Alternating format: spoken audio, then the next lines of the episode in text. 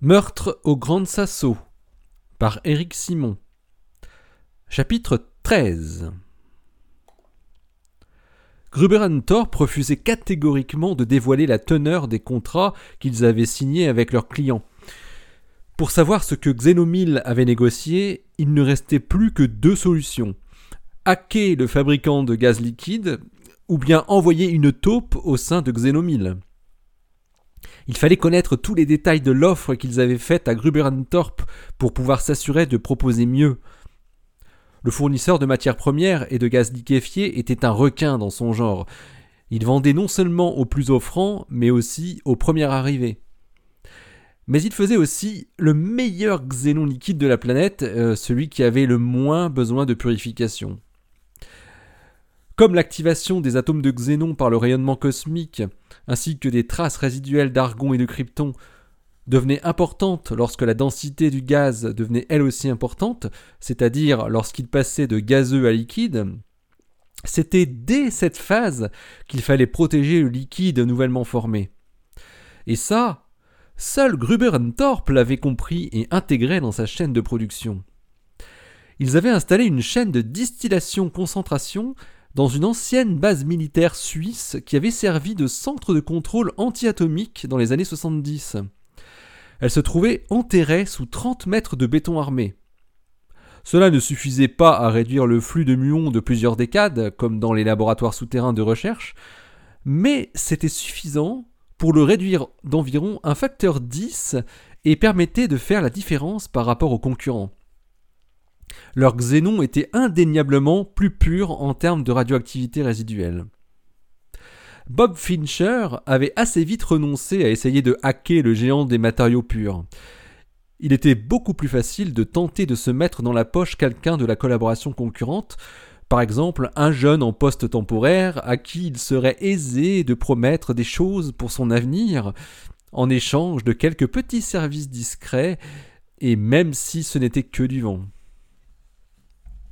Il avait justement remarqué un jeune qui accompagnait Matthew Donnelly lors d'une réunion annuelle de la section cosmologie astroparticules de l'American Astronomical Society l'été précédent. C'était un postdoc qui dépendait de l'université de Chicago et qui travaillait à Fermilab.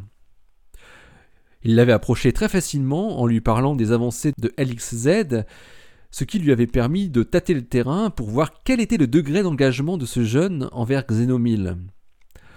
Il s'était montré très ouvert d'entrée de jeu.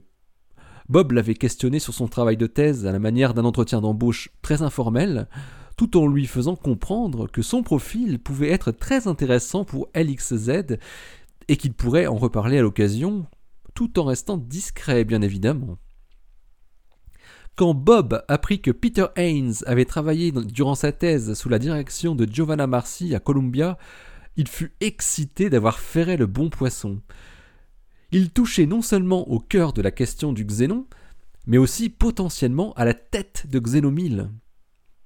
Il l'avait recontacté seulement trois semaines plus tard par téléphone. Peter lui avait précisé qu'il avait encore un an et demi à travailler dans Xénomile, mais Bob lui demanda de lui envoyer un curriculum vitae détaillé en prétextant que même si cette opportunité était lointaine, il fallait toujours s'y prendre à l'avance que les démarches administratives étaient souvent longues et que les premiers arrivés étaient les premiers servis dans LXZ comme ailleurs. Pour Bob, c'était clair. Il fallait pouvoir lui proposer quelque chose de très attrayant avant que Giovanna Marcy ne le fasse, car il était fort probable qu'elle ait l'idée de garder son ancien étudiant après son postdoc. À moins qu'elle n'ait la même idée que lui et qu'elle essaye de l'envoyer travailler chez LXZ pour récupérer des infos. Mais Bob ne croyait pas au fond de lui que Giovanna soit aussi calculatrice que lui. Bob Fincher connaissait Matthew Donnelly. Il l'avait croisé à de nombreuses reprises lors de congrès et de réunions entre physiciens des astroparticules. Il avait eu l'occasion de l'observer et avait remarqué qu'il ne se séparait jamais de sa clé USB qu'il portait souvent autour du cou quand elle n'était pas enfichée dans un laptop. Il s'était douté qu'il y gardait précieusement ses secrets, ce que lui avait confirmé Peter innocemment. Il se demandait encore pourquoi Donnelly n'avait pas accepté leur proposition de rejoindre LXZ et avait préféré la manip de Marcy. Il lui avait pourtant offert un rôle en or au sein de la collaboration. Il aurait été bombardé responsable de l'ensemble du développement de la chambre à projection temporelle, pour ainsi dire le cœur de l'expérience. Cela avait été très vite. Quand Bob Fincher avait demandé à Peter Haynes de bien vouloir lui rendre un grand service en copiant le contenu de la clé USB de Donnelly, mais, mais juste ce qui concernait la fourniture de Xenon, bien sûr, pas autre chose, Peter s'était exécuté sans la moindre hésitation. C'était six mois après leur première entrevue. Peter partageait le même appartement de l'INFN avec Matthew Donnelly et John Kisco quand ils travaillaient au Grand Sasso sur le purificateur. Ils avaient chacun une chambre, et ça avait été un jeu d'enfant de se lever à 3 heures du matin, prendre discrètement la clé que Donnelly laissait sur la petite table de sa chambre, et la remettre en place une fois le contenu copié sur son laptop. Peter avait copié tout le contenu sans trier pour faire au plus vite. Ce n'est que le lendemain soir qu'il s'était plongé dans les gigaoctets de données et les milliers de fichiers pour trouver les informations sur les fournisseurs de Xenon à même d'intéresser Fincher. Là encore, Donnelly faisait bien les choses. Tout était rangé extrêmement rigoureusement, tout d'abord par grande thématique, puis ensuite par sous-thème, et enfin, à l'intérieur de chaque sous-thème, il classait tout par dossier chronologique, mois par mois.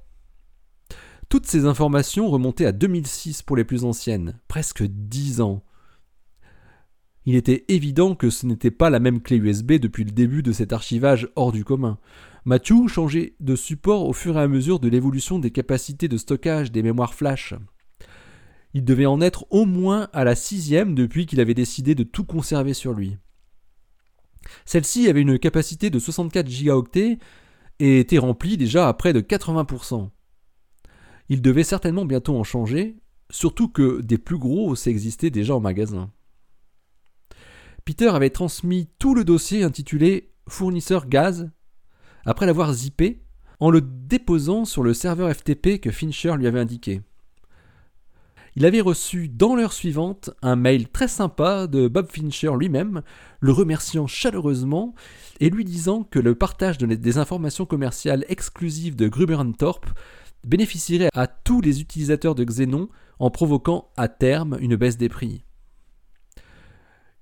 Il s'était écoulé un peu moins d'un mois après ce premier transfert de données quand Bob Fincher recontacta Peter, cette fois-ci au téléphone, pour lui demander s'il pouvait lui expliquer comment fonctionnait le dernier né des purificateurs isotopiques conçus par Matthew Donnelly.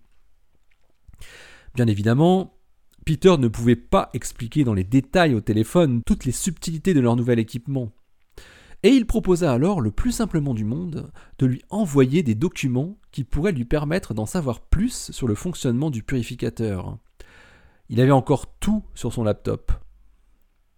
Bob Fincher eut du mal à retenir un cri de joie en entendant les paroles du jeune chercheur. Il était ainsi prêt à lui fournir leurs secrets de fabrication sans qu'il n'ait eu besoin de les lui demander explicitement. C'était au-delà de ses espérances. Peter fit du zèle. Il archiva et zippa de très volumineux dossiers sur le purificateur et les envoya à Fincher via le même serveur FTP qu'il avait utilisé peu de temps auparavant. Il ressentait une certaine fierté à partager ce qu'ils avaient réussi à faire en matière de purification isotopique. Il se disait que cela participerait certainement à l'image de haute performance qui accompagnerait son curriculum pour le futur poste qui lui était promis chez AXZ. La réponse de Fincher ne se fit pas attendre. Il annonça à Peter que son dossier resterait en haut de la pile des futurs candidats au poste qui allait s'ouvrir. Bob Fincher ne commença à lui évoquer la probabilité de l'obtention du financement pour le poste d'expérimentateur que quelques semaines plus tard. Puis il attendit environ trois mois pour lui annoncer que des problèmes budgétaires laissaient planer des doutes sur l'ouverture du poste, mais qu'ils étaient encore très confiants car ils avaient des appuis haut placés. Et deux mois s'écoulèrent encore avant que Bob Fincher dit à Peter que leurs appuis au Department of Energy n'avait rien pu faire et que le poste ne serait pas ouvert cette année. Mais qu'il restait bien sûr bien au chaud dans leur tiroir pour la session de l'année prochaine, où une nouvelle demande de poste serait bien évidemment demandée, et que LXZ serait de toute façon prioritaire face aux autres expériences de physique des astroparticules. Les centaines de fichiers transmis par le jeune Haynes étaient une véritable mine d'or. Fincher n'avait rien partagé avec ses collaborateurs, même les plus proches. Ce qu'il avait entre les mains était fabuleux et lui donnait encore plus de pouvoir, non seulement au sein de la collaboration, mais aussi, bien sûr, sur la concurrence. Giovanna Marcy et Matthew Donnelly avaient signé un contrat très étonnant avec Gruber Thorpe.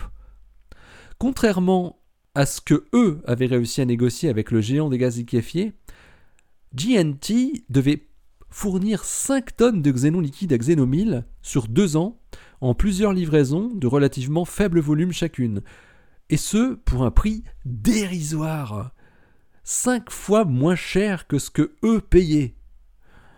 Mais il y avait une condition inédite, voire choquante dans ce contrat. Xenomil devait démontrer l'efficacité de leur ultra-purification avant la fin de l'année et céder les droits de propriété industrielle de ce purificateur à l'industriel. Si cette démonstration n'était pas acquise, tout le contrat de fourniture du gaz devenait caduque. C'était du jamais vu. Xenomil s'était mis dans la main de Gruber Thorpe en échange de la fourniture de presque toute la production de xénon pur du monde à un prix cassé. Fincher tremblait quand il avait lu les termes du contrat. Il se disait que Giovanna Marcy avait joué avec le feu et venait certainement de se brûler les doigts. Il suffisait que le purificateur de Nonelli ne montre pas toutes ses promesses pour que tout le plan qu'ils avaient élaboré pour accaparer le xénon tombe à l'eau. La pression que devait subir Matthew Donnelly devait être, devait être énorme. Ou bien cela voulait dire qu'ils étaient sûrs d'eux et qu'ils étaient en position de force au moment où ils avaient signé cet accord hors norme. Fincher comprenait mieux maintenant les difficultés de production que leur évoquait l'industriel pour leur refuser la fourniture de plusieurs tonnes de xénon tout de suite. Ils avaient déjà réservé 5 tonnes pour Xénomil et devaient leur livrer au fur et à mesure. Il ne restait presque rien pour eux. Les choses étaient devenues rapidement claires pour Fincher. Il fallait tout faire pour que le purificateur de Donnelly n'atteigne pas les performances attendues d'ici à la fin de l'année 2015. Une fois le contrat avec GNT dénoncé, tout pourrait se débloquer et c'est eux qui récupéreraient la production de xénon de GNT, privant de plus Xénomil de gaz pour un an ou plus. Cela devait être suffisant pour avancer considérablement, prendre un avantage irréversible sur Xenomil pour la mise en service du détecteur et obtenir des premiers résultats avant eux. Bon, il ne pouvait pas utiliser à nouveau le, jeune postdoc pour faire du sabotage. C'était beaucoup trop risqué. Fincher se plongea dans les centaines de documents techniques relatifs aux purificateurs isotopiques et à ses sous-éléments que lui avait transmis Haynes pour essayer de trouver quel était le point faible de l'instrument. C'est là qu'il fallait agir. Il fallait toucher l'élément clé qui faisait l'efficacité de cette machine si subtilement conçue par Donnelly. Les Américains n'avaient fait que la conception, les études sur le papier. La fabrication du purificateur avait été déléguée à l'équipe allemande qui participait à la collaboration Xenomil. C'étaient des spécialistes de ce genre de machinerie complexe qui avait travaillé pour de nombreuses applications en physico-chimie dans des domaines très différents. Ils étaient basés à l'Institut Max Planck de Garching, non loin de Munich, au cœur de la Bavière. Fincher comprit, après quelques semaines, quel pouvait être le point faible du purificateur, l'élément sans lequel tout le processus était sûr de ne pas fonctionner correctement. Une valve. Tout reposait sur l'étanchéité d'une valve.